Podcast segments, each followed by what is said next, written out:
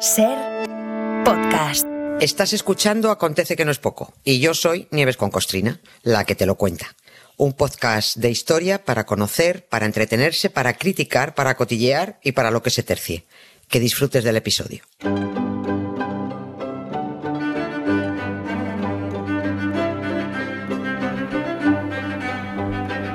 Hola Nieves, buenas tardes. Hola, Carlas, ¿qué tal? ¿Cómo estás? Pues muy bien, muy bien. Mira, no será. Ah, pues me alegro. No, no no será la primera vez ni la última en la que un debate o algún comentario sobre los toros haga saltar chispas, y eso es comprensible, que se trata de un asunto sensible, ¿no? Algunas posiciones están muy encontradas y además el tema de los toros está también contaminado políticamente y ya forma parte de la bronca general, esa que no respeta nada ni a nadie. Bueno, da igual. Pero bueno, hoy, hoy ponemos el, hoy ponemos el foco en algo muy concreto.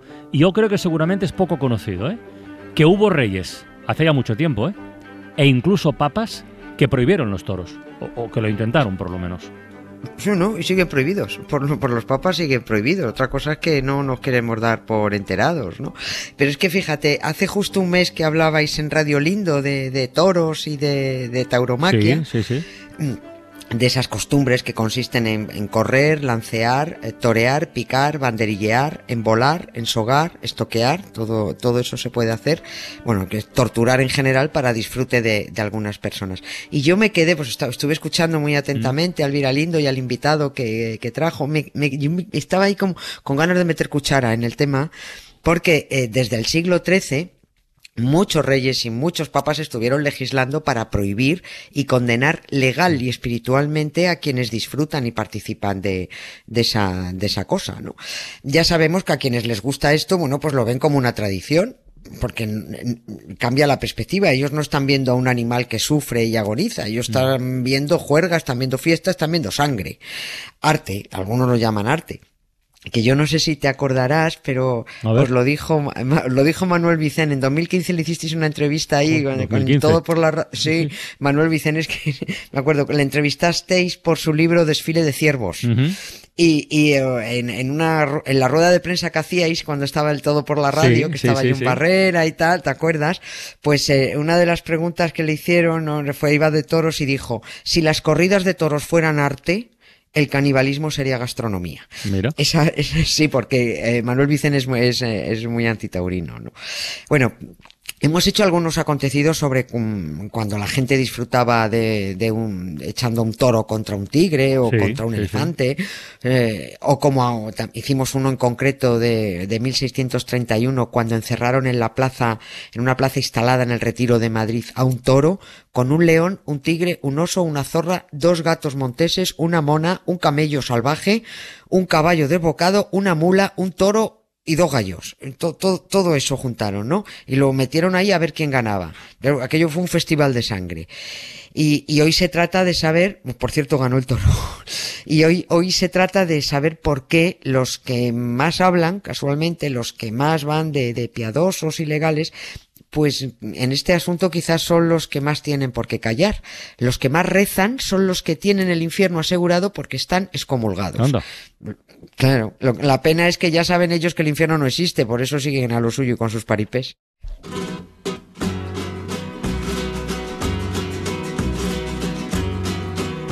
No me gusta que Toma. los toros te pongan la minifalda. No me gusta que los toros vayas con la minifalda. No me lo esperaba yo esto, ¿eh? no, ni yo, machismo y toros todo junto. Oye, pero por, por eh, lo último que has comentado, ¿de- ¿desde cuándo están prohibidos los toros para los, para los cristianos? Pues em, desde un día muy concreto, desde el primero de noviembre de 1567, desde la famosa bula del Papa Pío V que prohibía jugar a los toros, se decía, así se decía entonces, Jugar. ¿no? Jugar a los toros. Eh, y estos, esta bula la, la promulga el Papa de acuerdo a lo acordado en el Concilio de Trento, que condenó los espectáculos taurinos por considerarlos cruentos y más propios de demonios que de hombres. Esto es textual del Concilio de Trento. A ver, nadie crea que el Papa estuviera aquí preocupado por el bienestar animal, ¿eh? No, no se trataba de eso. Lo que más le preocupaba es que los hombres podían perder la vida sin estar en estado de gracia, Ah. es decir, sin recibir los, los sacramentos, ¿no? una muerte violenta. Y les preocupaba especialmente y hay que reconocer que la verdad era una, una lógica y una legítima preocupación la enorme cantidad de, de, vidas que se perdían, de hombres que morían corneados y que dejaban a sus familias desasistidas. Porque si moría el hombre, moría el hombre de la casa, pues las familias no. quedaban arruinadas. Y, y, hay cálculos, se calcula que al año morían unos 300 hombres Qué en barbaridad. las fiestas de... sí, sí, sí, Pero- muchísimo. En el siglo XVI, por ahí, sí, porque era la, la única juega eran los toros. Pues claro, recorrían toros, pues morían muchos. Mujeres no, mujeres no. Aunque no, aunque no lo hubieran tenido prohibido, que lo tenían, para esas cosas de jugarse la vida, las mujeres siempre, yo creo que siempre han tenido un poquito más de cabeza y no han visto la necesidad. o sea que no. Pío V condenó a todo el que participara en espectáculos con toros, eh, lo condenó con la excomunión y con la prohibición de ser enterrado en sagrado. Pues ya es castigo, ¿eh? Cua- Claro, e- esta fue la prohibición. Cuando esta bula eh, llegó a manos de Felipe II, pues a este hombre se le disparó el ácido úrico, por supuesto, porque su obligación como rey católico era autorizar la publicación de esa bula para que en todas las iglesias de sus reinos se informara a los fieles de la orden papal. Esto funciona así. Viene este y tú lo distribuyes, ¿no? Pe- Pero, no lo hizo, no lo hizo. Ah. Es decir, eh, Felipe II impidió que los súbditos supieran que si participaban en juegos con toros estaban condenados y evitó que todos los curas supieran que tenían que negar los sacramentos y cristiana sepultura a todos esos pecadores. Le gustarían los toros a Felipe II, imagino, Oh, ¿no? le encantaba, luego. Lo, lo que entonces eran los toros, ¿no? Le encantaba, le De encantaba. todas los formas, toros, sí. el rey, eh, por aquel entonces, podía saltarse, y nunca mejor dicho, a la torera las órdenes del Papa. Es que se la saltó, sí, sí, que de hecho se Ah. la saltó, porque guardó la bula en un cajón y, y dijo, ah, bueno, a ver cómo gestiono yo esto. Y lo que hizo fue encargar a su embajador en Roma, a Gonzalo Fernández de Córdoba, le encargó que negociara con el Papa la rebaja de las sanciones, que rebajara las penas, eh, que, que pusiera otra, que lo prohibiera pero de otra manera o que lo dijera de otra manera. Primero porque efectivamente al rey es que le gustaban muchísimo los toros. Y segundo porque los toros eran el pan y el circo de este país. Era una manera de tener entretenido al personal y además de tenerlo amarrado a la fe porque las diversiones con toros iban unidas a las celebraciones religiosas, a las fiestas patronales. No había fiesta patronal en el pueblo más perdido de España que no hubiera unido, que no fuera unida a una, a una fiesta de toros. Alguno pretenderá replicar a esto que estamos contando con que el siguiente papa, Pío V, con eh, Gregorio XIII, rebajó la condena y quitó lo de la excomunión. A lo que no nos callamos y replicamos nosotros que luego vino Sisto V y volvió a recuperar la bula inicial tal y como la redactó Pío, Pío V, ¿no? Y puede que vuelvan a replicar los cínicos que al final el Papa Clemente, Clemente VIII quitó a finales del XVI lo de la excomunión para todo el mundo. Qué follón. Eh, Sí, sí, sí. Y dijo, bueno, pues eh, que eh, lo quitamos, que solo quedarán prohibidos los toros para los curas, que los curas no podían asistir, y que se prohibiera también que se celebrasen estos juegos en días de fiesta. Pero vamos a volver a replicar nosotros, ¿por qué no? Que por muchas excusas que se busquen los hipócritas taurinos católicos, y por muchas estampitas que lleven los toreros, y por muchos teatrillos que hagan con cromos de muñecas dolorosas y con cristos sangrantes, actores y espectadores están todos excomulgados y no tienen cabida en el reino de Dios. Ya ves tú, como los católicos hacen trampas al solitario, han decidido olvidar que el propio Pío V prohibió la derogación de su Ah. bula. Claro, es que eh, ordenó, y esto es textual, que se contara entre las constituciones que estarán vigentes perpetuamente. Por eso no se puede derogar. Eh, eh, a ver, dicho todo esto, a mí me da exactamente igual todo esto, ¿no? Pero ah, bueno, que no nos cuenten películas porque no se las creen ni ellos.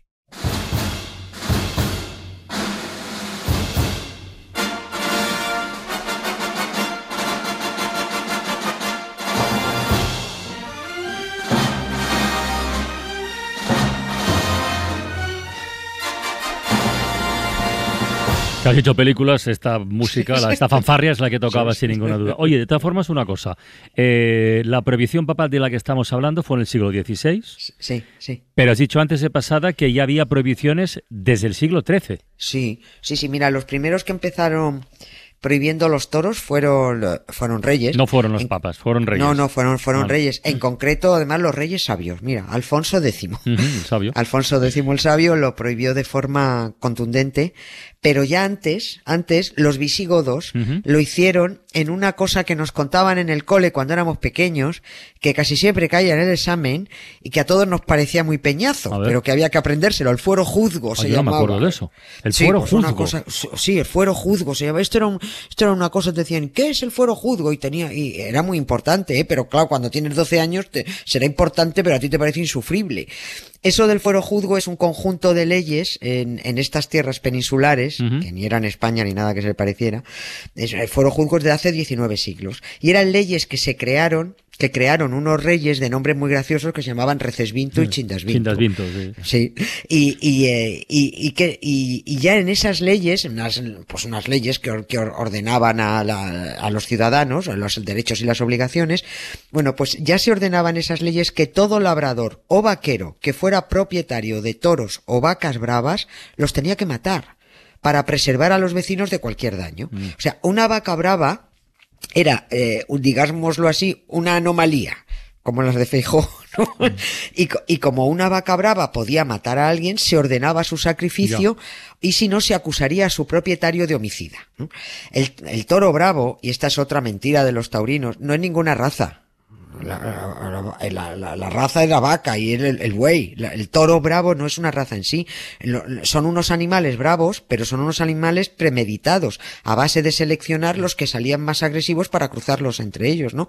Si se acaban los toros, no se extingue una raza, se extingue el negocio y las subvenciones. Oye, y Alfonso X el Sabio, ¿qué es lo que previó exactamente? pues eh, lo que lo que prohibió Alfonso X fue que todo eh, que todo hombre lidiase un toro bravo por dinero. Estaba prohibido. Condenando a los matatoros, que se llamaban así, a la segregación social y a la persecución por la justicia. Dar muerte a los toros solo lo podían hacer eh, nobles, la gente de alto standing, siempre desde el caballo, como entretenimiento, y siempre de forma gratuita. No podía convertirse eso en un espectáculo. Y de verdad que no, no tendríamos tiempo, porque hemos dicho esto de cuando empezaron a prohibirlo, pero no tendríamos tiempo de referir todos los reyes y todas las autoridades eclesiásticas que han prohibido los toros. Eh, Bueno, hasta el cacareado San Isidoro de Sevilla, eh, que es un, erudito, bueno, eh, chupiguay ahí, padre de la iglesia, un pedazo de obispo, es el patrón de las facultades de filosofía, todo lo que tú quieras, pero este hombre escribió contra, y así lo decía, los estúpidos que se jugaban la vida enfrentándose a reses bravas. Y, por no hablar ya de Isabel la Católica, una- No. ella muy pecadora, sí, también, pero con la que no paran de dar la turra además los que la quieren, la quieren beatificar y que seguramente son los mismos que van a los toros. Bueno, pues que sepan que su católica Isabel prohibió los espectáculos con toros desde el momento en que vio la primera corrida en Valladolid. Dijo que qué clase de salvajada era esa, ¿no? Al final lo, lo prohibió, prohibió totalmente, pero al final la convencieron de que, bueno, que esa era la, la diversión de las gentes y que permitiera los juegos con toros siempre y cuando se envainaran los cuernos, ¿no? Mm. Es decir, a los toros se les podía seguir torturando, pero sin que los toros hicieran pupa a los torturadores. Esto de envainar los cuernos, eh, pregunto, ¿eh? ¿po- ¿podría compararse con lo de los toros embolados? ¿O, Es que- o- o no? sí, ¿O es- sí, es que viene, es que viene Ah. todo, todo esto viene un poco de todas esas prohibiciones. Se prohibía eh, los toros, pero se ponían cosas diciendo, bueno, vamos Mm. a ponerles cosas para que no maten. Se buscaron mil trucos para saltarse las órdenes reales. Toros ensogados, toros envainados, toros a los que mermaban las fuerzas porque antes soltaban perros para que los mordieran y los debilitaran, toros con bolas en las puntas de las astas, eso los conocemos hace aún, que, que como así tenía poca gracia solo con las bolas, bueno, pues decidieron prender fuego a las bolas para que el animal, bueno, pues se, se disparate mucho más, ¿no? Pero para que no se disparate mucho, lo atan a un poste, porque eso parece que da mucha risa. Y en otros sitios también da risa que el toro se despeñe por un barranco o que se caiga al agua en un puerto. Sí, cada zona se especializó en una técnica para mermar la- las fuerzas de los toros y para que el espectáculo durara más y que los gobernantes no se enfadaran tanto por la muerte de, de humanos. ¿no? A los austrias los toros les, eh, les encantaban, a los austrios a, a todos. Eh, los borbones se las pasaron unos prohibiendo los toros y otros volviéndolos a poner. Carlos III llegó y lo prohibió de inmediato, venía de Italia y dijo, pero ¿qué es esto? no? A Victoria Eugenia, la mujer de Alfonso XIII, le horrorizaban. Acudía a las corridas de toros con gafas de sol, porque cuando no tenía más remedio y fui a muy pocas, para que no se viera que mantenía los ojos cerrados todo, todo el tiempo. Y por ejemplo, la profesional Sofía, que la cosa de los cuernos no le es ajena, ¿no? Es espeluzna con los toros, ¿no? Y hasta, fíjate que hasta el asesino Himmler, que ya le vale, le pareció un espectáculo espantoso cuando Franco lo agasajó con una corrida de toros en las ventas el 20 de octubre de 1940, que ya tiene narices, un genocida antitaurino, vaya cosas. Es verdad. curioso. Sí, sí. Sí.